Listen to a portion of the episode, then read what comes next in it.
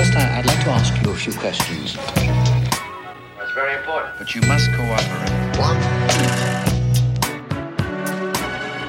Salut à toi, écouteur fidèle et infidèle de ce podcast. Tu es bien au chaud dans ta voiture, ton métro, ton avion, ton lit peut-être. Et te demandes bien quel est mon invité du jour. Et tu as bien raison, car aujourd'hui, c'est un musicien que je reçois, et non des moindres, car il est guitariste du génial groupe Feu Chatterton et compositeur de musique de film, entre autres. J'ai donc l'immense plaisir de recevoir Clément Doumic. Salut, bonjour. Salut Clément, comment ça va? Bah écoute, ça va très bien.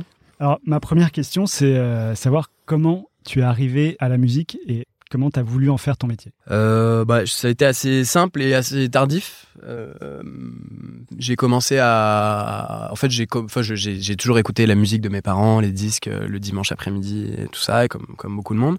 Et puis, j'ai commencé à, apprécier par moi-même différentes musiques, à faire mes choix à l'intérieur de ce que mes parents écoutaient. En vrai, qu'il y avait beaucoup de Beatles, John Baez, beaucoup de chansons françaises, Eric Clapton.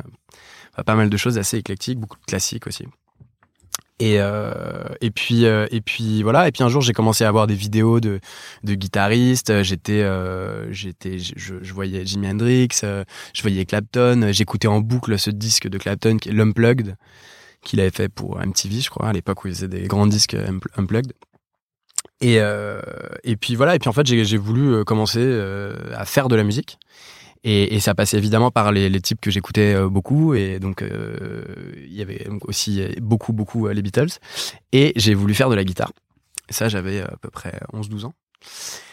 Euh, et, mes parents, qui étaient pas du tout musiciens, et personne n'était musicien dans ma famille, ont été un peu euh, pris de court, euh, tu vois, par cette envie un peu tardive, parce que les gens qui étudient la musique, souvent le font euh, vraiment beaucoup plus tôt, à partir de même 4-5 ans, on envoie les enfants au conservatoire. Et, euh, donc mes parents sont allés demander euh, un peu à droite à gauche comment on pouvait faire quand euh, quand euh, son enfant à 12 ans voulait commencer à faire de la guitare et on leur a dit oulala là là, la guitare euh, vaut mieux pas commencer par ça vaut mieux faire du piano et puis faire du piano faire du classique et faire du classique faut faire du solfège. Et en fait moi je voulais juste faire du rock euh, tu vois debout avec une guitare électrique et je me suis retrouvé au conservatoire en, piano euh, classique et, en solfège. Et, euh, et, à côté de ça mes parents ont dégoté une, vieille guitare classique euh, que j'ai pu avoir. Et en fait j'ai commencé la guitare en autodidacte euh, totalement en prenant euh, ses cours chez une vieille prof de piano euh, très traditionnelle euh, et, euh, et les cours de, de solfège au conservatoire aussi dans un truc vraiment très euh, tu vois rigoureux et, et assez chiant en fait parce que je détestais ça. Et j'ai quand même tenu le conservatoire jusqu'à mes 16-17 ans. Et, euh, et en même temps je faisais de la guitare et, et je faisais euh, exactement ce que je voulais faire c'est-à-dire faire de la musique en groupe j'ai, dès que j'ai une guitare dans les mains, en fait, j'ai, commencé à faire ça. J'avais 13-14 ans, j'ai commencé à monter des groupes avec euh, avec les autres euh, des, des autres personnes au collège qui qui avaient envie de faire ça. C'est toi qui montais les groupes? Ouais, ouais, ouais. C'est vrai, c'était vraiment mon truc. Puis ça reste euh, encore mon truc aujourd'hui. J'ai, j'ai, j'ai je- j'essaie de développer d'autres projets à côté de, de donc mon groupe Chatterton.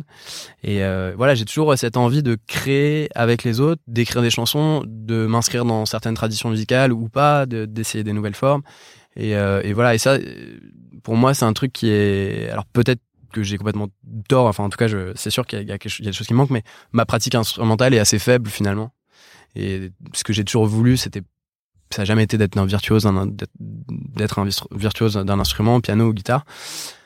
Mais ça a été vraiment de, de comprendre la musique, de comprendre la musique en groupe, euh, de la jouer, que ça sonne. Euh, Puis plus tard, je me suis intéressé aussi euh, beaucoup à la production musicale, au studio. Euh, J'ai euh, j'ai découvert. euh, Quand tu dis plus tard, c'était quoi? C'était euh, Bon, vers 15-16 ans, quand 15-16 j'ai découvert déjà. notamment Radiohead, je suis entré dans, dans le- la discographie de Radiohead par, euh, par euh, l'album OK Computer, qui est leur troisième album, et qui est une espèce de révolution dans les années 90 de la, de la production musicale de rock.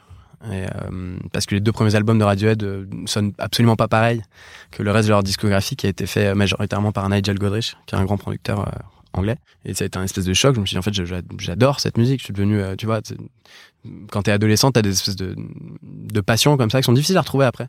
Je connais beaucoup de gens qui sont euh, absolument euh, enfin, subjugués par cet album OK Computer. Mais ouais, moi aussi, totalement. Je le connais absolument par cœur, du début à la fin. Mais comme d'autres albums de Radiohead derrière. derrière. Mais celui-là était vraiment le, premier dans lequel je suis rentré. Et, euh, non, bah d'abord j'ai écouté ça juste, bah, pas du tout de manière professionnelle entre guillemets, mais juste, euh, bah, voilà, la musique me touche, euh, tout me touche. Le- le- la voix, le- la composition, euh, le son, et puis euh, et puis voilà. Et puis euh, après, tu t'intéresses au groupe, aux autres albums, et puis tu te rends compte qu'il y a des choses qui sonnent pas pareil. Tu t'intéresses à, la- à leur histoire, et puis tu comprends que euh, qu'il y a une différence énorme entre les deux premiers, le, le troisième, parce qu'il y a un producteur qui est arrivé dans le dans la boucle, qui est devenu un peu le sixième membre du groupe. Et, euh, Un et peu comme les Beatles à l'époque ou les Pink ouais, voilà, c'est ça. ouais, ouais, euh, exactement, qui- exactement. Quand George Martin arrive avec les Beatles et euh, change profondément la, la nature de leur musique et de leur et de leur pratique de la musique en studio notamment. Euh, mais mais donc euh, voilà donc je me suis intéressé à cette, cette science des arrangements aussi un peu en rock euh, qui est euh, qui qui voilà qui qui arrive dans cette cette musique euh, assez progressive en fait parce que Radiohead est un groupe assez euh, progressif et puis voilà ensuite je suis entré dans les Pink Floyd dans, voilà dans, dans dans plein de choses et, tout ça m'a donné envie toujours plus de continuer à faire de la musique en groupe de d'écrire euh, à la fois des chansons et à la fois euh, d'essayer de d'expérimenter des nouvelles formes Je- vraiment pendant toute mon adolescence j'étais très euh, dans ce truc euh, de jamais faire de, de format qui existe déjà et euh, C'est difficile. Ouais. Et, et avec, euh, j'ai rencontré Sébastien, donc l'autre guitariste du groupe avec qui j'ai monté le groupe. Euh, j'ai rencontré en seconde. Et, lui faisait beaucoup de jazz et on a, on a, il y avait une émulation comme ça entre entre nous. Tu vois, on, je sais pas, on faisait n'importe quoi, on essayait d'être technique alors qu'on en on en avait très peu. On essayait d'écrire des nouvelles gammes. Enfin, tu sais, vraiment, on allait un peu. euh, un peu dans tous les sens, on faisait des morceaux avec des hum, polyrythmiques, tu sais, avec des trucs, on mélangeait des, des mesures impaires, des mesures paires et tout, c'était un peu n'importe quoi. Et, euh, et puis il y a un des groupes qu'on a monté euh, après le lycée, où, euh, où donc il y avait Arthur, le, aussi le chanteur de- du groupe qu'on a aussi rencontré au lycée, euh, qui se lamait et puis nous on faisait une espèce de funk euh, fusion où euh, voilà on essayait plein de trucs, c'était totalement débridé, ça allait un peu n'importe où et je pense que c'était totalement inécoutable. Mais Vous euh, faisiez des concerts avec euh, tout ça? Ouais, ouais, on faisait des concerts, ouais. Mais on faisait des concerts euh, dans la fac, dans la, Ouais, cafétéria de l'UNS où étudiait Seb. euh, moi, dans mon école d'ingé, tu vois, on, bah, c'était des, des, des, des, des- des tout petits trucs, quoi. Enfin, avec le, avec ce groupe-là, on a déjà joué devant une personne. Tu vois, Ah, la, la vérité, à Lille. C'était très drôle. Mais, euh, mais voilà, avec euh, Arthur et Seb, ouais, on a déjà joué devant euh, une Et personne. le groupe s'appelait comment à l'époque? Je sais pas si j'ai le droit de le dire, mais Ah. je- ça s'appelle Diaz Quintet. Ah. Déjà, c'était déjà, déjà c'était chiant. Et puis ensuite, euh, il y a un moment où on, où euh, on a commencé à, à- il y a toujours des problèmes de groupe, de de- d'emploi du temps, de planning. euh, les gens euh, font pas les mêmes choses, euh, pas les mêmes métiers et tout. Et puis, euh, puis à un moment, on a voulu commencer à écrire des plutôt des vraies chansons, tu vois, parce qu'Arthur se la met en fait. Et puis euh, on a voulu, euh, je sais pas, mettre un peu plus d'émotion, tu vois, dans ce qu'on faisait, dans, pour essayer de souligner aussi plus les textes d'Arthur qui étaient déjà assez travaillés. Et, euh, et voilà, on a commencé à écrire des chansons avec Arthur.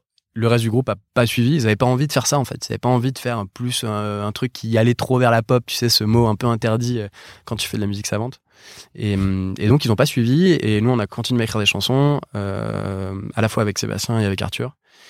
Et, euh, puis voilà, ça, on arrive en 2010-2011 et, euh, puis une fois qu'on a les chansons, on essaie de trouver euh, parmi nos amis un, un bassiste, un batteur et, et Raph et Antoine arrivent et puis voilà. Et là, le groupe commence comme ça.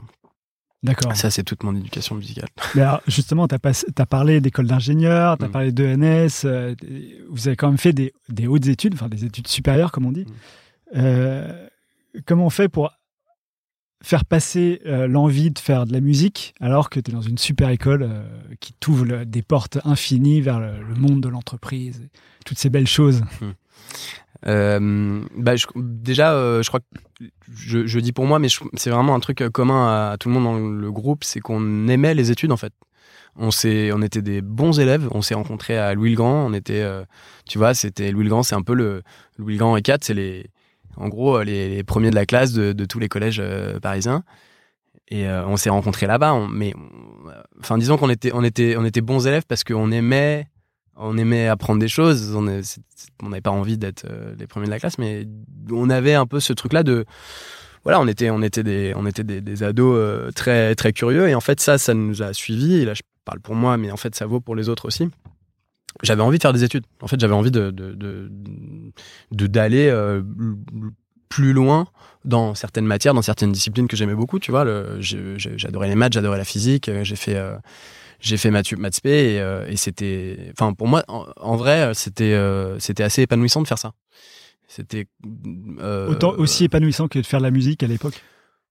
Parce que tu aurais pu choisir une fac de musicologie ou je ne sais ouais, pas. euh, bien sûr. Ouais, ouais, j'aurais pu, mais il y avait quand même ce truc où je, où je, je, je, je sentais, euh, peut-être que j'ai tort, mais que, que, que je, si j'arrêtais de faire des maths ou de la physique euh, à, à ce moment-là, j'allais pas pouvoir le, le reprendre. Hmm. Alors que j'ai mis la musique entre parenthèses pendant toute ma prépa, et qu'ensuite je l'ai repris avec un plaisir euh, immense quand j'ai eu beaucoup plus de temps en école d'ingénieur, tu vois. Mais, mais, mais, mais la, la prépa, le, la, la culture du, du travail acharné, euh, la beauté aussi de, de, de- des maths qu'on apprend, tu vois, des mathématiques pures, de la, de la physique théorique, euh, de démontrer tout ce que tu fais, toutes les équations et tout. Moi, c'était un truc qui me, enfin que, euh, franchement, j'aimais beaucoup. Et, euh, et ensuite, le fait de rentrer en école d'ingénieur après, ça a été une déception énorme pour moi parce que d'un coup, on se retrouvait dans le vraiment le pratico-pratique. euh, il y avait plus aucune équation. Pour moi, ça, c'était- ça, c'était trop dire. Il y avait plus aucune équation qui était euh, qui était démontrée. On- C'était du tout cuit comme ça. Et puis on faisait voilà. Après, il y avait euh, tout un tas de matières que, qui étaient qui étaient très chiantes. Et puis très Toi, ce honnête. qui t'intéressait, c'était plus la recherche, quoi, finalement, la théorie. Ouais, la recherche, je sais pas. C'est un truc. Finalement, ça se rapporte, ça, ça, ça, se, ça se rapporte aussi à la, à la pratique artistique. C'est de, de rien, tu crées quelque chose et, et puis parfois c'est beau et parfois il y a une émotion. C'est peut-être con, mais moi, il y avait un truc comme ça que je, je ressentais, euh, que je ressentais dans la pratique euh, scientifique. Ouais, mais j'ai lu un livre justement qui s'appelle Les coulisses de la création, Mhm. Qui a été écrit en- euh, par Cédric Villani, qui est Mhm. quand même un grand mathématicien, et euh, Carole Beffa, qui est compositeur de musique. Tous deux qui étaient à l'ENS, etc. Ouais. Donc ça rejoint un peu ce que tu dis, quoi. le- Mathématiques, euh, création artistique. Ouais, euh, j'imagine. Moi, je suis pas allé très loin dans la, dans les, dans la, dans, dans le, dans les mathématiques, mais euh, Bah, t'es quand même euh, Enfin, jusqu'à- spé, jusqu'à la pré- Bah, ouais, après, voilà, la prépa, pas la recherche actuelle, Ouais. etc. Mais quand tu es en école d'ingénieur, après, tu fais, en vrai, tu fais plus de, enfin, moi, en tout cas, c'était terminé. Il y avait plus de maths, il y avait plus de physique. Selon moi. Ouais. Mais, euh, Après, ton le co-guitariste, je sais pas si on peut dire ça. alors lui, ouais, lui, il, a- lui, il il est est- resté dans le ENS. Oui, parce qu'il a, lui, il a, il a pas fait d'école d'ingé, il a fait l'UNS et il a fait de la recherche et il fait toujours de la recherche d'ailleurs. aujourd'hui. Ouais. Il est allé jusqu'au doctorat, il fait toujours de la recherche. Mais, euh, mais, mais à mon avis, lui, euh, te- tiens, le, le même discours, il y a un truc de, il y a vraiment un truc de, de, création qui est, très beau dans les maths. Tu pars de, tu pars de rien et tu crées des, des objets, des cadres, euh, tu vois, d'écriture, de, règles qui sont que tu peux totalement rapporter à, un cadre de création artistique, tu vois. Après, c'est plus ou moins euh, poétique. Tu vois, il y a pas longtemps, je suis allé voir l'expo. Enfin là, euh, hier, je suis allé voir l'expo Vasarely à à Beaubourg. Et en fait, je savais pas trop quoi, je savais pas trop à quoi m'attendre. Je savais que cette espèce de d'artiste qui avait totalement euh, phagocyté le le, euh, le, le- les arts visuels dans les magazines, dans les films, dans les émissions de télé, tu vois, dans les années, euh, je sais pas, 60-70. Mais je me rendais pas compte à quel point ce, mec avait imaginé un espèce de, cadre théorique de, de, création avec des losanges, des couleurs, des machins, où c'était hyper, euh, hyper mathématique, quoi. Et je trouve que le début de son œuvre est assez euh, beau, parce que finalement, c'est assez innocent de, faire ça, c'est assez chouette. Et puis, et à, puis à la fin, en fait, je sais pas si j'ai ressenti une espèce d'overdose euh, sur toute la fin de, de son œuvre et de sa vie, où c'était tellement, euh, tellement omniprésent. Mais c'est maintenant que tu le dis, c'est vrai qu'il y a pas mal d'artistes, surtout en art abstrait, Mm. qui, euh, qui utilisent des équations mathématiques pour monter leurs œuvres. ouais.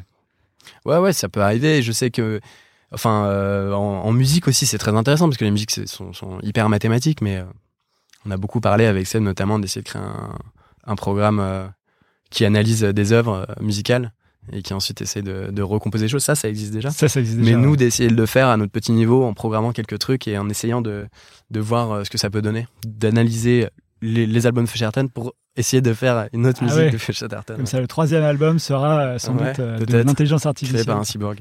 Un cyborg. Ouais, c'est intéressant.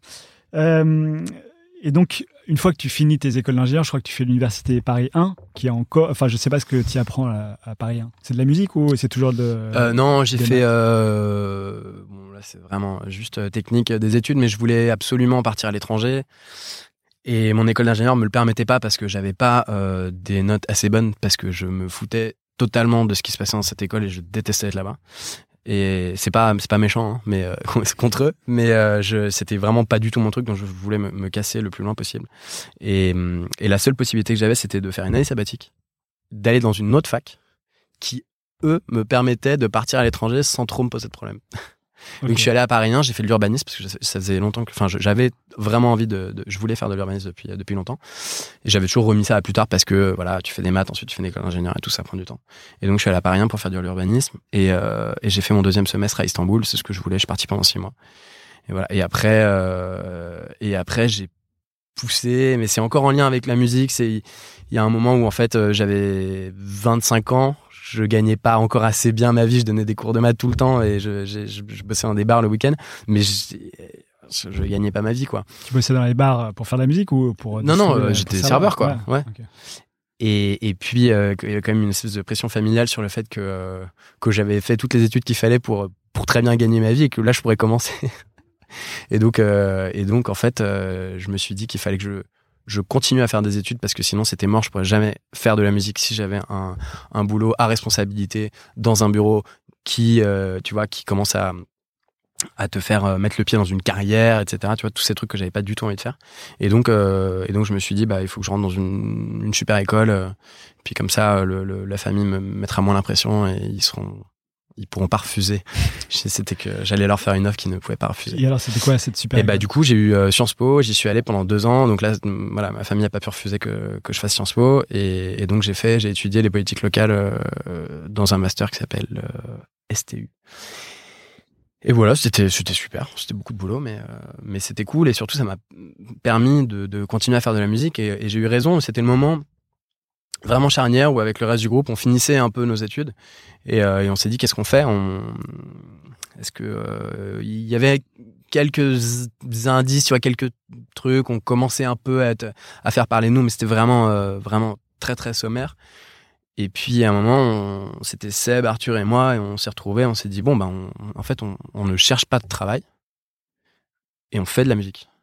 Alors on a encore nos études à finir. Moi, je, je me rajoute deux ans à Sciences Po. Euh, Seb décide de continuer son, de pousser jusqu'au doctorat. On décide que la priorité dans nos vies, là, c'est ça. C'est Feu Chatterton qu'on vient de créer. Et, euh, et puis voilà, c'était un pari gagnant parce que ensuite les, les deux années d'après, euh, on, on, on a tous pu se dégager du temps pour continuer à faire ça. Et puis à partir de 2014, on a commencé à tourner. Et puis, euh, et puis voilà. Et puis aujourd'hui, ça marche très bien, donc on est très content. Ouais, donc les études sont finies, mais pas pour tout le monde, j'ai l'impression. Seb, il est. Non, non, si, c'est terminé. Lui, il est en, il est, en il doctorat, est- pas- Ouais, non, il a fini son doctorat. Il Ah est ouais. en, en postdoc, si je dis pas de bêtises. Il, il conduit encore des recherches dans un labo là. Pareil gagnant. Et si ça n'avait pas marché? Ah bah si ça pas marché. Je sais pas. hein, De toute façon, euh, on est plein de ressources. hein, Tu t'es- faire- ouais, plein de choses. Tu t'étais donné des objectifs ou euh, Non, pas du tout. Non, non. Des objectifs avec le groupe? Ouais, avec la musique, euh, Non. fait de, de- Non, non. Si ça marche, si ça marche pas. tu vois. Non. En fait, euh, là où on a eu de la chance, c'est que ça a commencé à marcher quand on terminait nos études. Ouais. C'était un peu compliqué d'ailleurs, même la fin des études, parce que l'emploi du temps du groupe devenait chargé. euh, mais, Ouais. mais non, non, non, il y avait pas d'objectif. On est vraiment allé de, de surprise en surprise quand ça a commencé à marcher. Et puis même en fait jusqu'aujourd'hui, tu vois, toutes les étapes qu'on franchit à chaque fois, c'est c'est des choses qui sont qui sont assez belles pour nous. Mais euh, mais c'est des trucs dont, dont tu t'attends pas forcément. Et là, en ce moment, vous êtes en tournée, du coup. Là, on est Tournée en dans tournée. toute la France. Ouais, c'est la tournée du deuxième album qui est sorti en mars, donc il y a presque un an. Ouais. Et, euh, et donc là, ouais, on tourne. euh, Ça fait un an qu'on tourne non-stop. euh, il nous reste encore un mois de tournée en salle, ce qu'on appelle la tournée en salle. C'est tu fais les, en gros, c'est tout ce qui est pas festival, quoi. Et puis et puis après, on, on fait des festivals jusqu'à la fin septembre. Et après, on fait le troisième album. D'accord. Voilà. Vous enchaînez. Ouais. Et pendant les là, c'est une période de un peu de creux entre deux euh, séries de concerts. Euh, Ouais. tu, tu fais quoi entre les deux? Tu fais de la musique et tu fais des, des- tu Ouais. composes pour le, le prochain album. euh, non, pas encore pour le prochain album, mais je fais beaucoup de musique de film. Je fais de la musique avec, avec d'autres gens aussi. J'ai d'autres projets que j'essaie de faire avancer, et que j'essaie de faire émerger, mais qui sont pas du tout sortis encore de, de terre, tu vois, qui sont pas du tout médiatisés. Et euh, mais voilà, je bosse avec euh, d'autres chanteurs, chanteuses euh, pour pour pour m'ouvrir, pour faire d'autres choses, pour continuer à écrire des chansons, même quand on n'est pas en phase de composition avec le groupe. Et puis et puis voilà, je fais aussi des, des musiques de films. En ce moment, j'en fais deux. Et hum, et voilà, je fais beaucoup de photos aussi à côté. Ah oui. Et bah voilà, donc je D'où m'occupe. ton goût pour énormément. le- les expos photos. Ouais. Enfin, que tu m'as dit avant Ouais. de, de faire ce, ce podcast. Mais du coup, tu es à fond dans la musique, quoi. Les maths, tout ça, t'as oublié. Est-ce que tu penses Ouais. que ça reviendra un jour Non. ou pas Non, ça reviendra C'est pas. fini. Non, non, je suis à fond dans la musique, je suis à fond dans la, la, la pratique artistique en fait, surtout. parce que C'est la le, pratique, ouais. le fait d'avoir aussi euh, commencé, enfin, euh, d'être, euh, d'avoir commencé la photo, d'en faire énormément, euh, c'est un truc aussi qui m'a, hum, qui m'a ouvert d'autres, portes. Enfin, tu vois, je- le- le rapport à l'image devient complètement différent quand tu commences à le pratiquer. Et euh, donc, je, je, voilà, je, m'éduque en fait. J'éduque mon rapport à l'image, euh, à, ma production d'image, euh, et, et ça, je, je sens que ça, ça a un impact aussi sur ma pratique musicale parce que il y a, y, a y a des ponts qui se font vraiment dans, les, dans tous les types de création. Et, et, et je pense que fait, c'est assez important et que c'est un truc que j'avais en moi depuis très longtemps, mais que je savais pas quand ça allait, tu vois, quand ça allait se, se déclarer. T'es dans l'expression de ta sensibilité, quoi. Ouais, si on veut, c'est un peu pompeux, mais euh, ouais, c'est Bah, c'est un, peu peu pompeux. C'est pour éviter de dire un artiste ou je sais pas. tu vois. Ouais, ouais.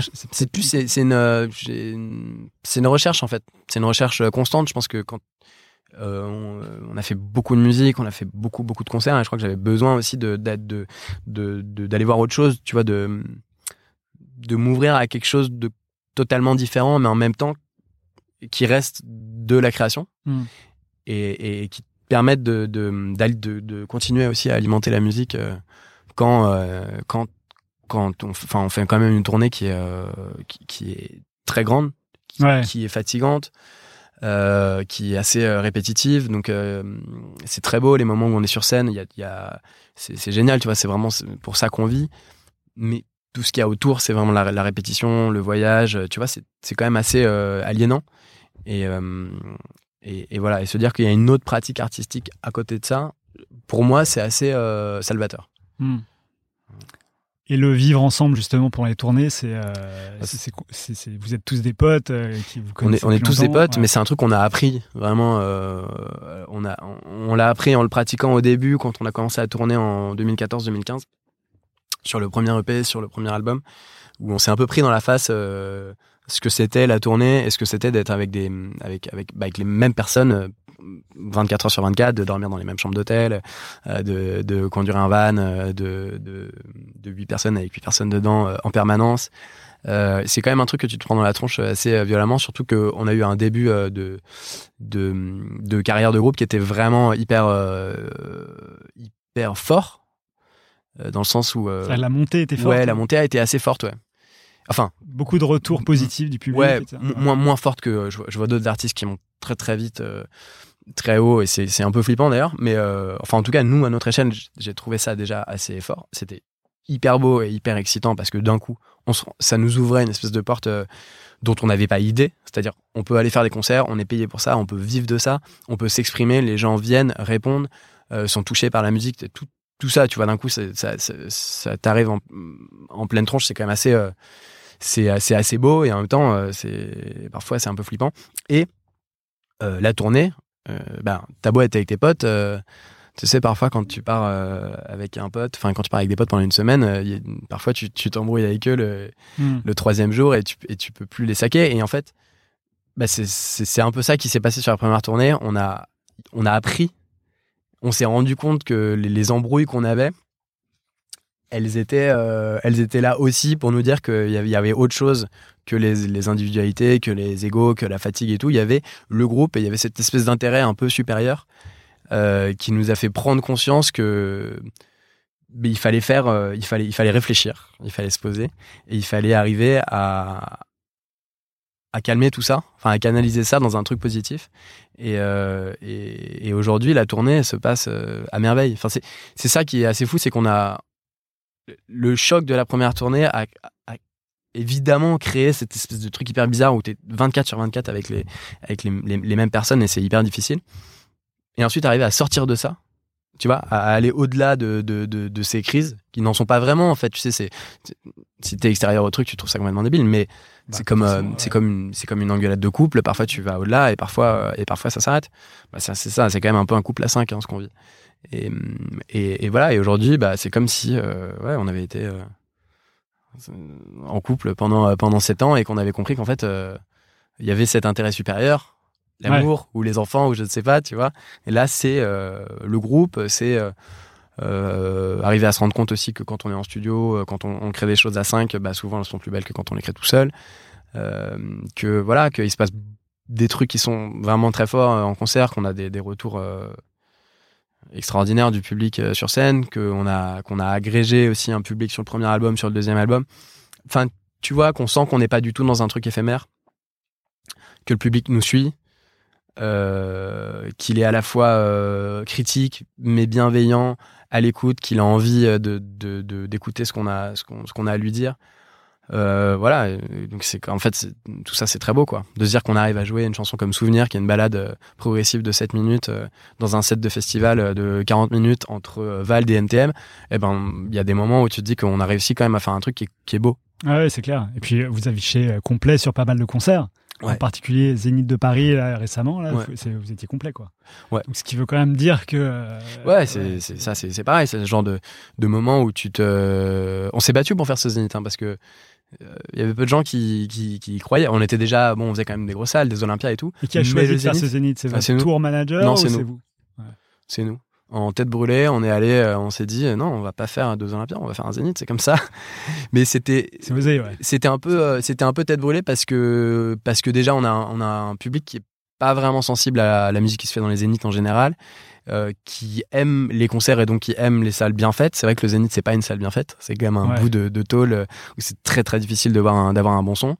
Euh, c'est très grand et puis voilà, c'est vrai que les Alors gens. pourquoi euh, vous vouliez faire le Zénith parce, que c'était pour nous c'était un défi. On voulait pas refaire ce qu'on avait déjà fait. On avait fait un Olympia sur la fin de la dernière tournée, on voulait pas refaire d'Olympia. Euh, on avait envie de continuer à avancer. Euh, Le défi, c'est de faire plus grand, une salle plus grande. c'était de faire plus grand, c'était aussi de se produire dans une salle qui était une salle de notre jeunesse. C'est le nord-est parisien dont on vient tous dans le groupe. C'est nos premiers concerts. Tu vois, mon bassiste Antoine, il a vu euh, de Rage Against the Machine. C'est son premier concert, euh, Rage Against the Machine. Son Ah premier concert au Zénith. J'ai vu les Red Hot Chili Peppers là-bas. Voilà, moi Ouais, j'ai vu, euh, ouais, moi aussi j'ai vu Radiohead quand j'étais ado là-bas. En fait, tu sais, c'est c'est aussi une façon de se dire, bah putain, en fait, je vais je vais réussir à jouer dans cette salle qui représente pour moi euh, ces gros groupes anglo-saxons que je suis allé voir euh, quand j'étais jeune, euh, qui finalement se trouve dans un quartier qui est beaucoup plus proche de, de toi que qu'un Olympia qui se trouve en plein premier arrondissement, tu vois. Et, et donc il y avait aussi voilà ce, ce truc de, bah en fait, le Zénith c'est une salle populaire, peut-être plus que d'autres, et ça vaut le coup d'essayer de voir si notre musique peut arriver à toucher ça. On passe pas sur RTL2, on passe pas sur Virgin, on, on fait pas de, on passe pas sur les, les, grosses télés. On est plus euh, catégorisé comme un groupe un peu euh, France Inter, tu vois, un peu un télo et tout. C'est pas grave, mais je, on, sait et on le voit aussi en festival. C'est pour ça que les festivals sont aussi importants. On voit qu'on on continue à avoir notre place dans des programmations qui sont euh, inondées de, de, de, de musique qui ne ressemble pas du tout à la nôtre. Et, hum, et donc, Ouais. il y avait cet esprit, tu vois, un peu de défi et on voulait emmener notre public là et on savait que notre public, il allait nous suivre si on allait le faire. C'est vrai que nos partenaires étaient pas hyper chauds.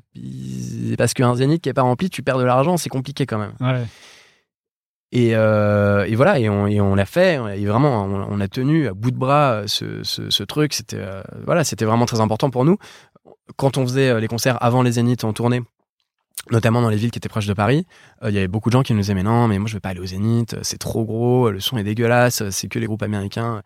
Et tu sais, il a fallu euh, y aller euh, vraiment euh, euh, de manière acharnée et leur dire mais non, mais en fait ce qu'on ce qu'on veut faire là, c'est une espèce de, défi comme ça poétique où on, se dit qu'on on arrive à faire rentrer cette musique-là, du rock littéraire, tu vois, pour le dire vite, dans cette, euh, dans cette espèce de d'antre euh, de la musique commerciale. Pourquoi pas? Et tu vois, et on l'a fait. Ouais. Et aujourd'hui, euh, on sait que ça a marché, nos partenaires nous le disent, euh, tout le monde est content, et aujourd'hui, les salles sont encore plus euh, remplies parce que euh, la tournée marche encore mieux alors que ça fait un an, tu vois. Ça aurait pu s'essouffler. Euh, non, en fait, ça, ça, Et ça- tu crois que ça marche encore mieux à cause, enfin grâce à cette date du Zénith? En partie. Je pense qu'en partie, il y, a, il y a- il y a quelque chose, où on, tu vois, on, ça, ça fait, tu, tu fais parler de toi quand tu fais un zénith. Parce que vous faites pas beaucoup de communication sur euh, cette date du Zénith. Moi, j'ai été voir sur votre Instagram, sur Mm. lequel vous communiquez pas mal, ou euh, Facebook, etc. Et euh, en fait, on a deux, trois photos maxi sur le Zénith de Paris en particulier. Ouais. Donc, on a pas mal, on a après, vous, ouais, vous communiquez peut-être ailleurs, dans des endroits où. que moi, Bah, après, il y y a toute la communication classique, vraiment le marketing pur et dur, où tu as des encarts dans le 20 minutes, etc. À la Fnac. Ça, c'est un truc que les, les professionnels gèrent. Nous, on fait la com qu'on sait faire, c'est-à-dire c'est plutôt une com douce, une communication assez douce sur les choses. Ouais, mais Voilà. quand, quand on t'entend en parler, on, a- on- on sent vraiment que c'était un désir fort de faire cette date du Zénith. Du Ouais. coup, on pouvait s'attendre à avoir plus de communication de votre part sur cette date. On en a fait beaucoup, euh, je pense, les deux dernières semaines avant le Zénith. Ouais. Parce qu'on avait vraiment envie que ça soit euh, blindé, tu vois. Mais, euh, mais je- avant, je pense qu'on n'avait pas trop envie parce que, bah, en fait, tournée euh, tout le temps dans d'autres villes, dans d'autres salles.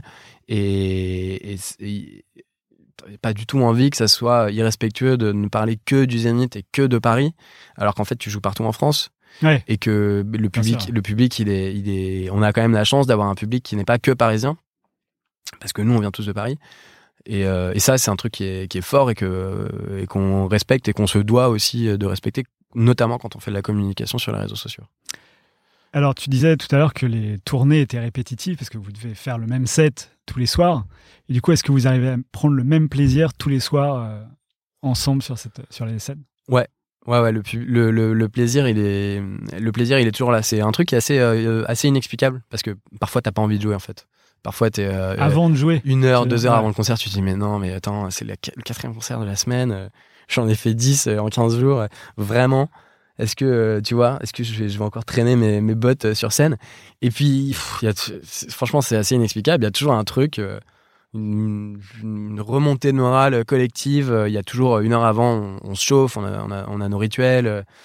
on se parle, juste avant de monter sur scène, on, se parle, tu vois, on se touche, on s'embrasse. Il y a un truc vraiment collectif, physique, et, puis et puis ensuite tu rentres sur scène, et puis voilà, c'est pas comment dire, c'est toujours aussi, il y a toujours du monde, les applaudissements, le, le, le, le- le premier morceau, l'introduction, euh, euh, quand tu lèves les yeux, quand tu vois les gens, quand tu vois les regards.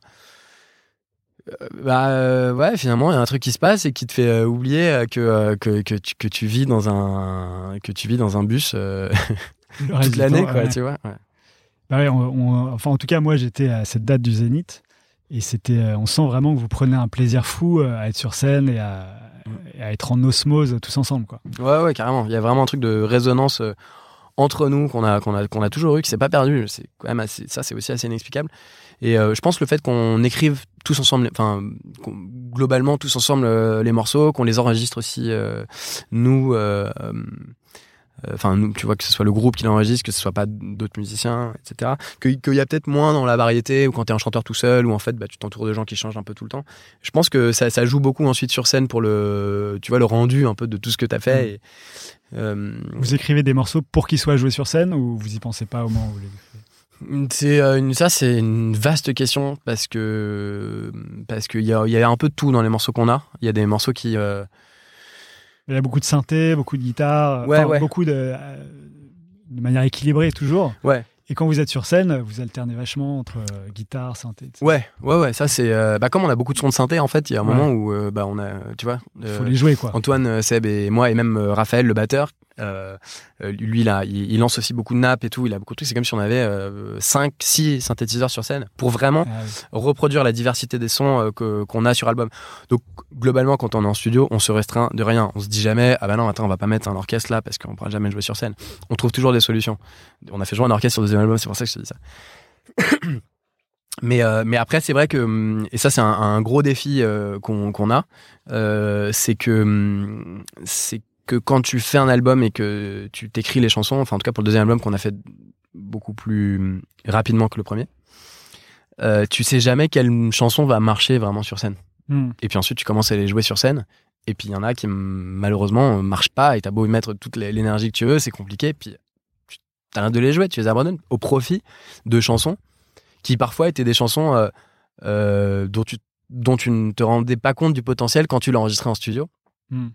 Et, euh, et- tu, vous testez les chansons avant de sortir l'album en concert ou là, ça, c'est là, justement, c'est là où je voulais en venir. C'est que euh, le deuxième album, on n'a pas du tout pu faire ça. Parce qu'en fait, ça va très vite. Il faut enchaîner tu, la fin de la tournée. Tu as fait un premier album qui marche. euh, L'Olympia, disque d'or, euh, tous les voyants euh, sont au vert pour l'industrie. Il faut y aller, il faut faire un deuxième album tout de suite. Donc, ok, on y va. Alors, toujours avec autant de passion, mais il faut quand même le faire vite et bien. Et alors que le premier album sont des chansons. euh, Il y a beaucoup de chansons du premier album qu'on a jouées des, des, des, pas des centaines de fois, mais au moins des, di- dizaines de fois dans tous les bars parisiens, et qui en fait, quand tu les joues en studio, bah en fait c'est plus ou moins la même chose. Après tu tu, tu, tu l'enveloppes de toutes les techniques de production que tu veux, mais bon et après quand tu les rejoues, bah, elles sont toujours fortes ces chansons là parce qu'en fait tu, tu avant de les enregistrer tu les as jouées beaucoup. Je pense t'as à- senti le retour du public. Je pense à Côte Concorde par exemple ou à La Ouais. mort dans la pinate. Ah oui. Ils sont vraiment euh, nos- deux de nos premiers morceaux qu'on a joués mais des dizaines et des dizaines de fois dans tous les rats parisiens. Et ben voilà, c'est des chansons. euh, Ce sont des chansons on- phares Tu de- sais que ouais. tu- sur scène, tu sais que ça marche quoi. Tu sais que voilà, parce que elles ont été construites sur scène. Sur le deuxième album, on n'a pas eu la, ch- la, la possibilité de faire ça parce que c'est allé, euh, allé très vite. Et les, les, les chansons qui, ont, qui marchent vraiment bien en live se sont découvertes après, sur la tournée donc. Hmm. Et euh, Donc les chansons que vous abandonnez sur scène, c'est celles qui marchent pas, euh, que vous avez bah, c'est celle où euh, bah, tu, tu, tu, vois, t'essayes et tout, mais je, je pense à des chansons comme, euh, comme Anna, par exemple, qu'on a joué sur scène, mais il y a eu un moment, en fait, on s'est rendu compte que, bah, tu vois, il y avait un truc un peu, voilà, peut-être qu'on va la rejouer plus tard, mais c'est vrai qu'on l'a un peu mise de côté, ou, ou Zone Libre, qu'on a beaucoup joué, puis en fait, maintenant, on la joue, on la joue beaucoup moins ou presque pas. Hmm. Alors que d'autres chansons se révèlent sur scène. Par exemple, Porte Z du premier album, euh, Sarri d'Orsino et Souvenirs du deuxième album sont des chansons qui sont vraiment euh, où en fait tu les joues sur scène et tu, tu sens qu'il y y, y a vraiment un truc qui se passe entre les musiciens, avec le public. Ouais, mais il y a aussi un truc qui se passe quand tu les écoutes euh, aussi en studio. Oui, bien sûr, mais Ouais. il y a un Enfin, truc, moi, il y a un truc qui se passe dans toutes les chansons que j'écoute Ouais. de, de l'album parce que sinon on les aurait pas mises dans l'album. Mais tu, tu sais jamais, c'est très différent, c'est très physique en fait de, de jouer les chansons et euh, c'est très compliqué de savoir euh, ce qui. Ouais, il n'y a pas de recette miracle, Ouais. quoi. Tu sais jamais si ça va marcher ou pas. Et pourtant, on enregistre quasiment toutes nos chansons en, en conditions live, c'est-à-dire qu'on joue tous ensemble. Ouais. Et même sur ça, euh, parfois, euh, après tu, tu les rejoues et puis il y a un truc qui marche moins bien que les autres. Et Donc là, l'objectif pour Ouais. le troisième album, c'est si on peut, c'est d'arriver à écrire les chansons et ensuite, avant de commencer l'enregistrement, de faire une, une petite tournée de bar ou de toute petite salle.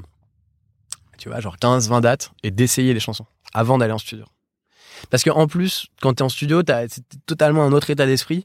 Tu joues pas les choses de la même façon que quand tu vas les jouer sur scène. Et, quand tu joues sur scène, en fait, t'as des, des mini détails, des mini trucs qui font que la, chanson elle change pour le mieux souvent. Tu vas, es sur scène et en fait tu vas souvent pour le mieux.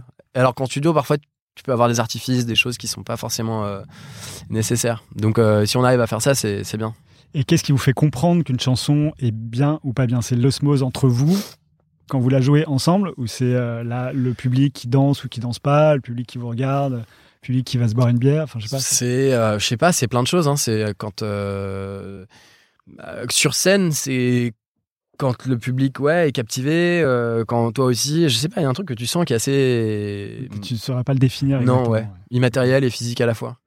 Mais mais mais voilà, mais mais par contre en studio, il y a aussi ce truc un peu, tu sais pas quand est-ce qu'une chanson commence à être une chanson, quand est-ce que tu joues un truc avec ton pote ou que toi tu commences à bidouiller des trucs, quand est-ce que tu sens que ça peut devenir une chanson? Ça c'est c'est pareil, c'est aussi inexplicable, c'est des accidents comme ça où euh, euh, où d'un coup tu dis ah ok là il y a une émotion, il y a un truc, peut-être on fait quelque chose et là on tire le fil, tu vois. Et comment vous faites? Vous partez en impro euh, comme ça, chacun joue son truc euh, Parfois on fait et, ça. et vous voyez ce, Ouais. qui- ce que ça donne ou pas? Parfois on fait ça. Non, en fait, il y a, y a aucune, recette de, de, de création de morceaux. Parfois on, on jam et il y a des morceaux entiers qui sont issus de, de jam. Je pense à Grace par exemple, qui est le premier morceau de l'album juste après l'intro, qui est vraiment né comme ça. Parfois, euh, parfois t'as un des, des gars du groupe qui va faire une maquette euh, très élaborée d'un morceau euh, déjà, et puis ensuite on va poser une voix dessus, ou parfois ça se fait direct avec la voix. Euh, parfois un texte va sur euh, une qu'on a fait, ensuite sur un autre. Tu vois, ça marche pas, on fait des allers-retours. On cherche constamment les trucs, on reprend des vieux trucs. Euh, parfois on fait des collages de, d'un truc d'un gars avec un autre truc. Il n'y a pas de, y a pas du tout de, de, de. Et, euh, et, je, et je- je trouve que c'est une façon de faire qui est assez, euh, assez sympa en fait. Ouais. Il Ouais. n'y a pas de compositeur qui arrive avec une chanson et dit tiens, euh, moi j'ai trouvé ça. Enfin, il y en a, tu m'as dit. Y a- on- parfois on le fait, tu vois, on arrive avec une maquette qui est déjà, et, mais avec toujours l'idée que, que même si on est allé jusqu'au bout de ce qu'on voulait faire, avec toujours l'idée que déjà il faut convaincre les autres. Si on se dit, Ouais. je sais pourquoi c'est bien, mais peut-être que les autres m'ont pas encore compris, donc il faut arriver à convaincre les autres. Ça, ça arrive. Ça. Parfois c'est une évidence, c'est genre ok c'est trop bien et on l'a fait. Et puis parfois il faut aller, euh, il faut aller chercher d'autres trucs. Toi tu sens que c'est bien, mais t'as pas réussi à faire passer ton idée, ça arrive, tu vois. Et, mais, mais toujours dans l'idée que si tu arrives à convaincre les autres, ton morceau sera mieux après. Tout le monde va y mettre du sien. Hmm. Tout le monde va vouloir l'arranger. Et, et, et voilà. Donc il y a des morceaux qui sont, euh, qui sont. Tu vois, je pensais à un morceau comme Porte Z. Je suis arrivé avec une maquette où moi, je sais pas, j'avais un truc en tête que je, je, je- j'arrivais pas trop à expliquer. Et la maquette que j'avais faite était vraiment naze. Mais en même temps, je savais qu'il y avait tout ce qu'il fallait pour en faire un morceau. Mais euh, et puis je me rappelle, euh, Arthur euh, aussi, il, il aimait le truc et tout. On a commencé à faire des des voix dessus, mais je sais pas, il y avait un truc qui prenait pas trop. Et puis, en gros, les autres m'ont dit un, un peu gentiment, mais euh, revois ta copie et reviens quoi. Ce que j'ai fait alors. Et ce que j'ai fait. D'où j'ai revu ma copie et puis ensuite euh, j'ai rechangé complètement toute l'instrumentation, les maquettes, les sons et tout et j'ai réussi à les convaincre. Et maintenant le morceau existe. Et dans ce morceau, on a collé à la fin toute cette coda qui a été faite par Antoine. Et voilà, et du coup, euh, d'un coup, moi je trouve que le morceau est excellent parce qu'il y a eu euh, ce truc, euh, il y a eu une impulsion individuelle qui a ensuite été corrigée et qui ensuite il y a eu un travail collectif dessus et que ensuite, euh, voilà, et la- ensuite la, la sensibilité des, des autres joue et c'est ça qui fait que ça marche parfois quoi. Ouais, ouais. Ouais. Et alors, ce nom, Feu Chatterton, il vient d'où? Parce qu'il y a bien une définition que Wiki- Wikipédia donne. euh, voilà, Ils disent quoi? Il dit que euh, c'est en hommage à Thomas Chatterton, donc Ouais. le poète, forcément, euh, en prenant son nom de famille pour le nom du groupe, en y ajoutant Feu qui l'enterre, accompagné d'un point d'exclamation pour le ressusciter. Voilà, c'est ça. C'est ça Ouais, non mais en gros, euh, on a, on, il y avait, quand on était ado, il y avait cette expo sur la mélancolie où je sais plus où c'était exactement. Il y avait le tableau de, de la mort de Chatterton par Henry Wallis, qui est pas un tableau. Enfin, en fait, si, un- Chatterton qui s'est suicidé Voilà, à Chatterton. 18 ans. Ouais. quand même. exactement parce qu'il n'arrivait pas à vivre de son, de son art. Enfin, après, tout- toute une histoire qui est racontée aussi par euh, Alfred de Vigny. Finalement, euh, la pièce de Vigny et le tableau sont plus connus que euh, l'œuvre de, de Chatterton, Ouais. dont on connaît très, très mal euh, les poèmes. Et, euh, et dont on connaît plus la vie romancée par Vigny et, euh, la, et le tableau. Parce que euh, ouais, le tableau est quand même très beau. C'est ce, ce- Ouais, jeune ouais. et faible euh, qui est euh, totalement euh, blanc et tu vois euh, presque euh, scintillant dans cette espèce de chambre euh, un peu glaciale avec cette fenêtre au fond. Et, et voilà ça c'était une première image qui, nous plaisait. Ensuite on s'est intéressé à la vie de donc à la vie à l'histoire de Chatterton le fait qu'il était aussi euh, c'était un- c'est un peu l'im- l'image facile du, poète maudit qui qui euh, est devenu connu après sa mort et dont on ne connaît pas vraiment les écrits, mais en tout cas dont la, vie et la espèce de, de rapport à, son art était plus connu que son art lui-même. Et puis euh, et puis voilà. Et puis après, Chatterton était une, une figure aussi très utilisée dans la chanson française. Il y a une chanson de Gainsbourg qui s'appelle Chatterton. Qui est une chanson sur les poètes maudits. Voilà sur, Ouais. sur les suicidés. Ouais, les et- suicidés, ouais. ouais. Donc il énumère tous les Voilà. les suicidés. Puis à la fin il dit quant à moi ça ne va plus très bien. Et donc ça, le rapport à Gainsbourg, ça vous plaisait ou euh, Carrément. Et puis un album de Bachung entier qui s'appelle Chatterton aussi. Ah oui. Et euh, donc ouais ouais c'est ça c'était un truc c'est c'est intéressant d'avoir un nom qui te permet de qui, te permet de, de, de, de dire beaucoup de choses en fait Ouais, de, placer tes références. voilà d'y voir un peu ce que tu veux c'est à la fois des références et puis euh, et puis euh, c'est comme enfin tu vois si tu arrives à avoir un nom qui, qui, qui puisse te faire le même effet qu'une une chanson qui peut avoir des, des doubles sens des triples sens où euh, tu peux y voir plein de choses c'est quand même assez intéressant ça fait un, un beau parallèle aussi avec le- la musique qu'on fait Ouais. Euh, tu vois la première chose qu'on voit dans Feu Chatterton, c'est Chatterton. et Ouais. on, on pense à ce poète suicidé. Du coup, on se dit, est-ce que c'est le côté romantique euh, Ouais, parce que le romantisme euh, nous, nous a jamais dérangé, et au contraire, tu vois. Comme euh, le- l'exaltation des sentiments, euh, c'est pas quelque chose qui nous. je- quand on fait la musique, la musique qu'on fait aujourd'hui, c'est pas du tout un truc qui nous dérange, au contraire. Et, hum, et, et- et voilà, et après on a rajouté le feu pour l'enterrer, le top départ avec le point d'exclamation, le feu qui brûle, tout ce que tu veux. Ça permet aussi d'avoir euh, plein d'interprétations différentes à, ça, et ça, ça répond aussi à, des interprétations très différentes qu'on peut avoir euh, de, de certains textes de nos chansons, tu vois. Si je reprends Porte Z, qui est un peu dans le style d'une écriture automatique, on peut y voir beaucoup de choses. Euh, quand on a joué Porte Z après les attentats du 13 novembre, on, avait, on jouait, on était vraiment en pleine tournée.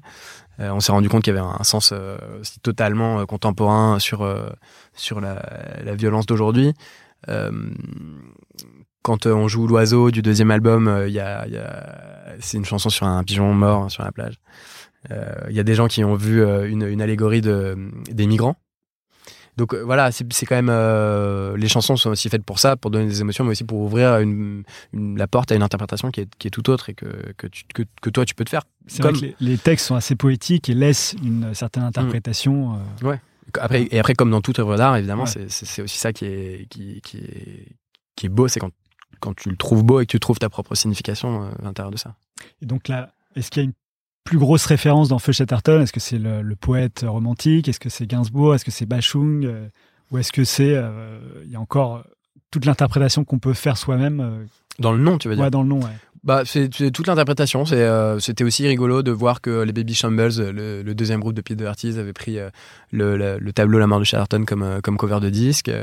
C'était aussi, aussi cool de voir que Seu Jorge, qui est un, un chanteur brésilien qu'on aime beaucoup, avait repris la chanson de Gainsbourg en portugais.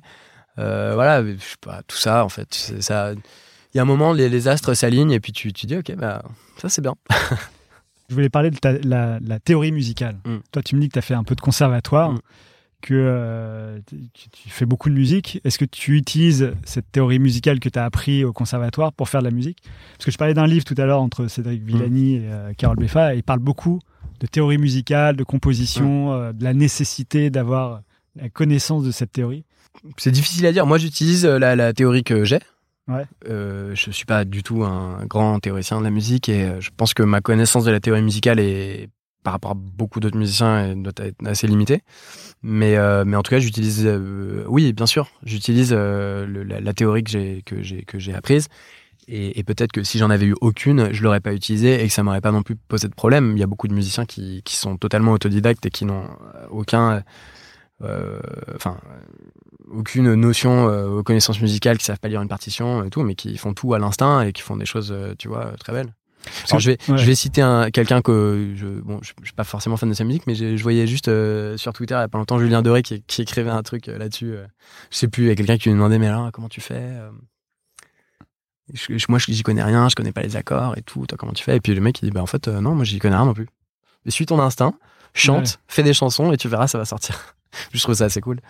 Bah ouais, c'est- ça, ça donne du courage à ceux Ouais, qui ont le- ce qu'on appelle aujourd'hui le syndrome de l'imposteur ou des trucs comme ça. Ouais. je parle de moi? Non, pas du tout. non. Pourquoi tu l'as? Non, je rigole. Tu fais aussi de la composition pour des, des films, tu disais tout à Ouais. Euh, les films, j'imagine que c'est, enfin, c'est de la commande là pour le coup. Mm. Enfin, de la commande associée à, j'imagine, ton style musical. Est-ce que tu mets en œuvre ton toi profond ou est-ce que tu es obligé d'utiliser cette théorie? Par rapport à, des, à ce que tu fais pour Feu Chatterton euh, Euh, bah, disons que les, je n'ai pas vraiment cherché à, à rentrer dans la musique de film. Je me suis jamais autoproclamé compositeur de musique de film et c'est plutôt les rencontres que j'ai faites qui, qui ont fait que euh, aujourd'hui j'en fais, euh, j'en fais, j'en, fais pas mal. Euh, mais c'était plutôt des gens que je rencontrais qui me disaient bah tu veux pas euh, tu fais de la musique tu veux pas me faire j'aime bien ce que tu fais tu veux pas euh, voilà me faire un truc et du coup en fait je suis rentré dans la musique de film en faisant ma musique ça n'a jamais été on m'a jamais demandé de faire de faire de la musique symphonique pour un film parce que de toute façon je sais pas le faire Hmm. donc et si je veux faire de la musique qui ressemble un peu à la musique symphonique avec beaucoup de cordes je vais utiliser mon mon mélotron fameux enfin pas synthétiseur mais clavier euh, qui, qui a plein de samples super de cordes. Et puis je vais essayer de faire sonner ça. En fait je, je fais sonner les choses que je connais. Et en tout cas je vais pas euh, m'improviser euh, compositeur de, de musique symphonique ou, ou de musique de type Alexandre Desplat ou tu vois alors Ouais. que je sais pas du tout faire ça en fait. Donc ce que je fais dans les musiques de film c'est juste que bah, j'essaie de mettre au enfin j'essaie de servir le film au mieux avec ma sensibilité musicale. Et les gens avec qui je bosse le savent. On me demande pas on me demande pas du tout de faire des choses euh, que, que je sais pas faire mais euh, mais voilà il y a, des y y a des rencontres qui ont super bien marché. Aujourd'hui, je euh, je, je, vais commencer le, quatrième film en collaboration avec une réalisatrice qui s'appelle Valérie Leroy. On est en train de travailler sur une comédie musicale et encore un autre, un autre film. Voilà, quatre films quand même. Moi, je m'y attendais pas du tout. C'est assez drôle. Et, et un des films, là, le deuxième qu'on a fait est nommé au César. C'est demain le- la cérémonie Ah. euh, dans la catégorie meilleur court métrage. Donc c'est quand même assez, euh, c'est assez cool. Et mais en tout cas, ouais, non, ce que je fais, c'est en fait, je juste, je, je- j'essaye de faire ma musique et de servir au mieux euh, le film. Mais je reste dans mon, je reste dans mon, dans ce que je sais faire. Et est-ce que tu saurais définir ce style si particulier? Pour lequel les gens t'appellent? Non, je- non, je pourrais pas le définir. Non, non, non, c'est non. Franchement, non, ça reste, euh, c'est de la musique euh, rock, euh, électronique. J'utilise, j'utilise ce que je sais utiliser, le- les guitares, les basses, les synthétiseurs. parfois, je demande à des, à des amis de jouer. J'ai fait une, la première musique de film que j'ai fait, c'était le long métrage de Grégoire le Prince Ringuet. Et, et, c'était comme le tout premier film que j'ai fait. C'était un, un long métrage, La forêt non, la- ouais. qui allé à, qui allé à Cannes en 2016.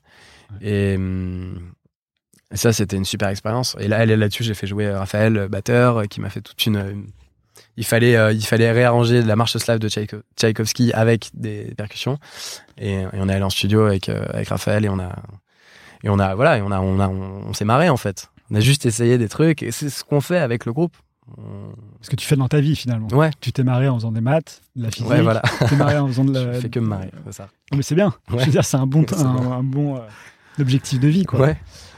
Et euh, si tu devais faire appel à un orchestre, parce que tu me dis Mm. que t'en as fait, vous avez fait appel à un orchestre sur le deuxième album de Feu Chatterton, pour la musique de film, tu vois, on imagine, euh, tu sais, il y a beaucoup de documentaires où Mm. tu vois des 60. Ouais. euh, Les compétiteurs avec des baguettes et tout qui disaient. ouais, ça, c'est un truc qui te. Prenez la mesure botterait. 12. Ouais. Euh, Ouais, c'est ça. ouais, bien sûr. Bah, je, mais je le ferai, je le ferai à ma manière. Mais comme on a fait avec le groupe, en fait, mon éducation musicale, elle est aussi beaucoup liée au groupe.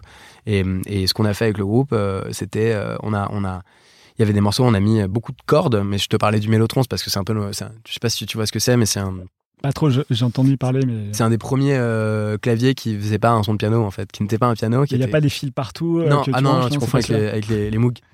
Ah, peut-être, ça, c'est des vrais ouais. synthétiseurs. C'est dans le sens où on synthétise le son à partir d'un, à partir d'une onde et on, et on va changer, modifier le son. Non, là, c'était le, le premier truc qui ressemblait à un piano, mais qui n'était pas un piano. Quand tu appuyais sur une touche, ça déclenchait un sample sur une bande et euh, euh, un sample de, par exemple, de flûte ou de violon. euh, et donc, tu appuyais sur la touche et puis au moment, la, la note s'arrête parce que bah, le mec il arrête de jouer, tu vois. Et, et ça, ça s'est reproduit sur toutes les notes. Et ce son de Mélotron est très connu, notamment pour ses flûtes dans euh, Strawberry Field Forever de, des Beatles. C'est toute l'intro, euh, tu vois. Tu vois le truc qui descend. Ouais, ouais. Mais alors, c'est énorme, quoi. Non, non, non, mais maintenant ils en font des, des versions euh, miniaturisées. Mais Et bref, tout ça pour Ouais, dire que on a fait nos cordes beaucoup avec ce truc-là, qui est un instrument qu'on aime beaucoup, qui a vraiment un son très particulier. Et ensuite, en vrai, on voulait le faire jouer par un orchestre pour que c'est- cet effet de masse, tu Mm. vois, auquel euh, on pensait. Et euh, mais sauf qu'en fait, on n'a pas de théorie d'écriture d'orchestre. Il faut quand même, euh, enfin, c'est c'est une, c'est une vraie science.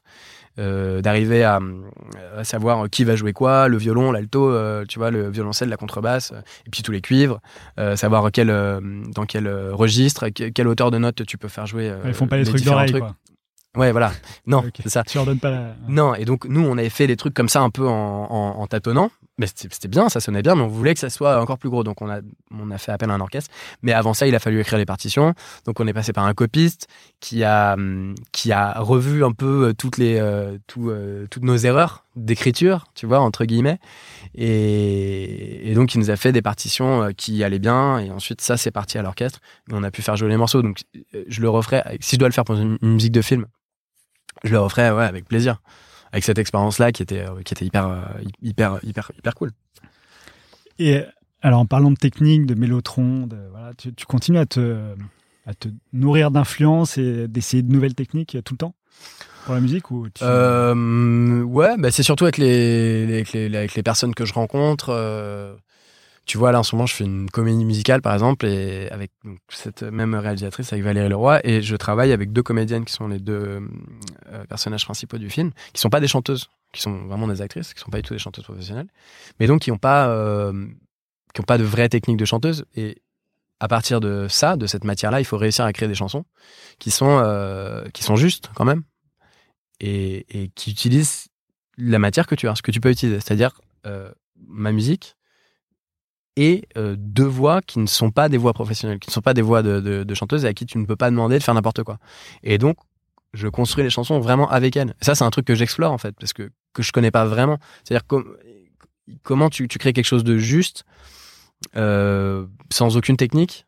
Et ben en fait, il faut juste utiliser ce que tu as et essayer de faire sonner ce que tu as. Et c'est un travail, ça, qui est totalement inédit pour moi. Et euh, bah voilà, ça, c'est ça, c'est un genre de- d'exploration, tu vois. en qui- plus, une comédie musicale, intéressante. ouais, c'est-à-dire que Ouais, c'est le voilà. cœur même du film. quoi. Ouais, donc là après vont- je vais m'atteler à, à ce que à ce que ça marche dans le film. euh, on est en plein dedans là, ça va être euh, c'est un peu le, le défi du moment. Tu m'as l'air très euh, d'avoir énormément de projets en fait, non? Enfin, j'ai entre les comédies musicales, les films, le groupe, les tournées, tu tu- t'arrêtes jamais quoi. Ouais. Et du coup, ma question suivante, c'était est, où, où est-ce que tu trouves l'inspiration pour faire tout ça? Euh, bah, ce qui est intéressant avec les films, c'est qu'on te, on te, on te, on te donne des sujets d'inspiration. C'est hyper bien. Je viens de lire le, le, le, le scénario de- du prochain film de Valérie Leroy, donc qui est le quatrième qu'on va faire ensemble, et j'ai trouvé, euh, trouvé ça génial. Donc c'est une- ça c'est fabuleux. Fabuleux je suis avec une réalisatrice qui me fait confiance qui me redonne encore euh, les rênes de la musique pour son film avec un scénario que je trouve euh, génial du début à la fin. Voilà ça il- ça c'est une source d'inspiration qui est qui est énorme.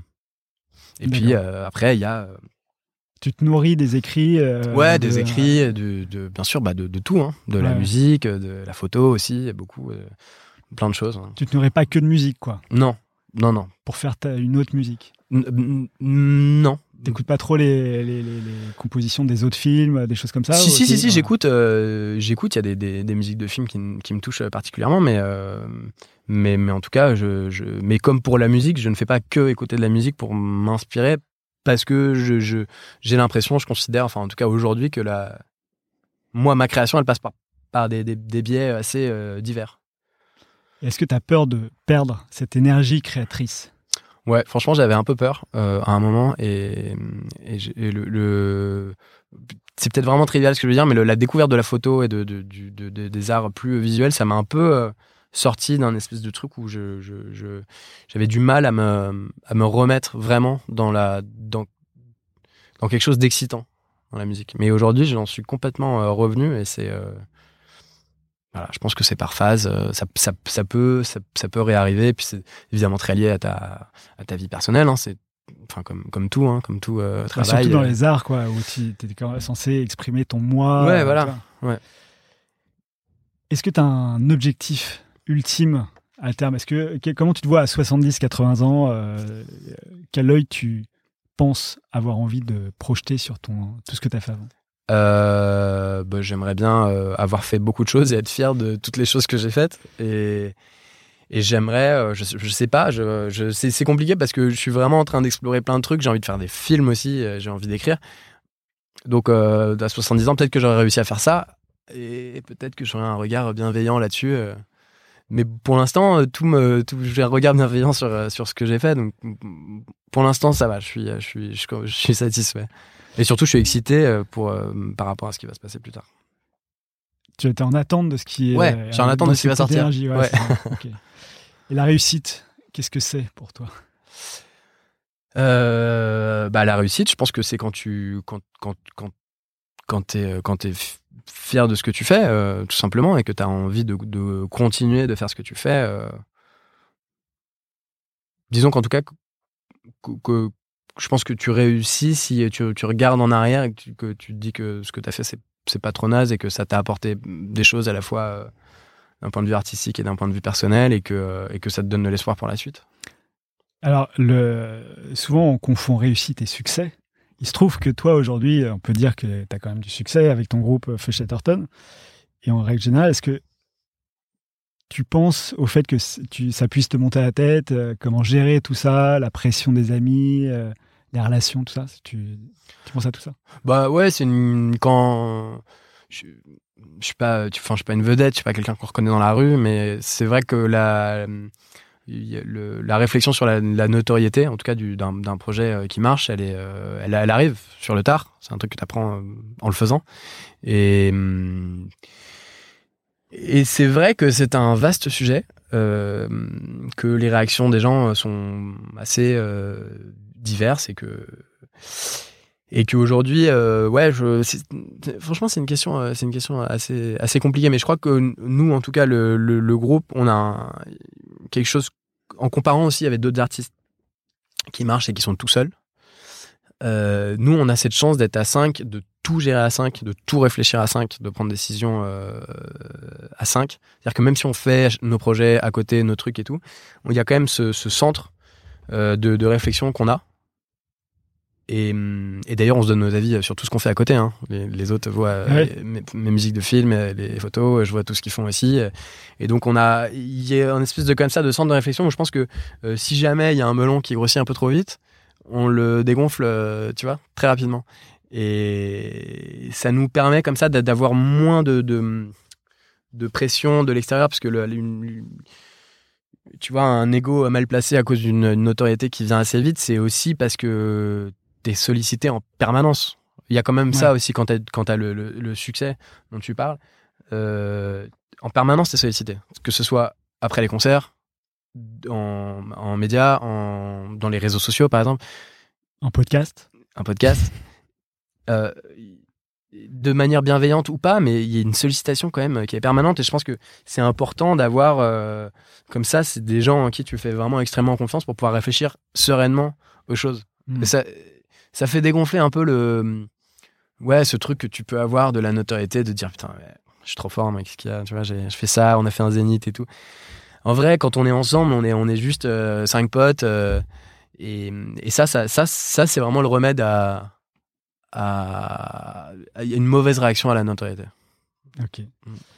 Est-ce que tu sais euh, d'où te vient ce besoin de créer? Parce que chez toi, il est partout, quoi.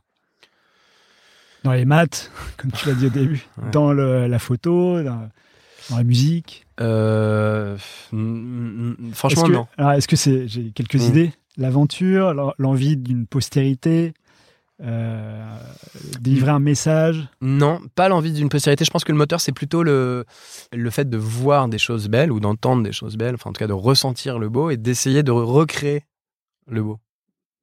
Et à la fois dans la musique, à la fois dans, le, dans la photo, c'est un truc qui me. c'est- plus mon moteur, tu vois. C'est plus par rapport aux, aux choses que j'aime, euh, que je vois, en fait. Ça, moi, ça me crée un moteur de. de de- de- d'envie de, de, de créer aussi euh, par moi-même le beau, d'explorer, de, de me tromper, de refaire, euh, d'être étonné par des choses que je fais. C'est plutôt, c'est plutôt un espèce de, de mimétisme novateur, tu vois. D'accord.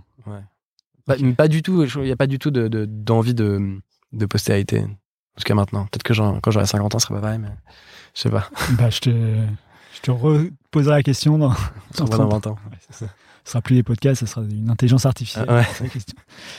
Alors, on arrive à la dernière question de ce podcast. Euh, Est-ce qu'il y a hum, un objet culturel qui t'a particulièrement marqué ces derniers temps? Film, livre, n'importe.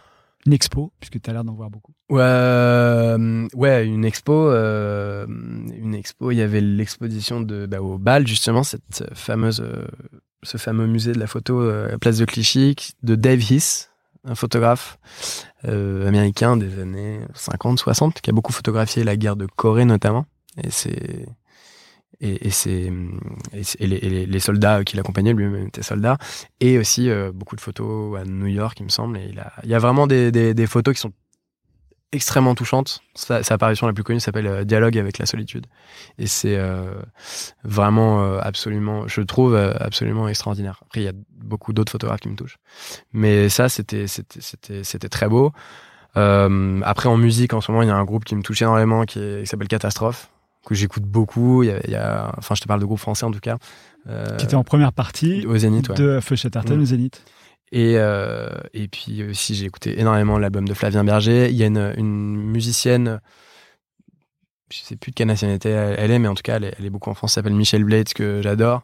Enfin, voilà, il y a, il y a plein de choses. euh, puis, euh, puis voilà, puis en ce moment, je suis en train de lire euh, La Chambre Claire, note sur la photographie de Roland Barthes, et c'est absolument fabuleux aussi euh, d'un point de vue euh, intellectuel. Enfin, voilà, il y a plein, plein, de, y a plein de belles choses, hein, en vrai. Bah, je vois, ouais. je t'en demandais une, Pardon. essentiellement. Ouais. Mais euh, non, mais c'est, c'est, c'est cool.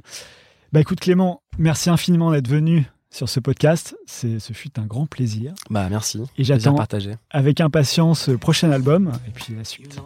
Merci. À bientôt.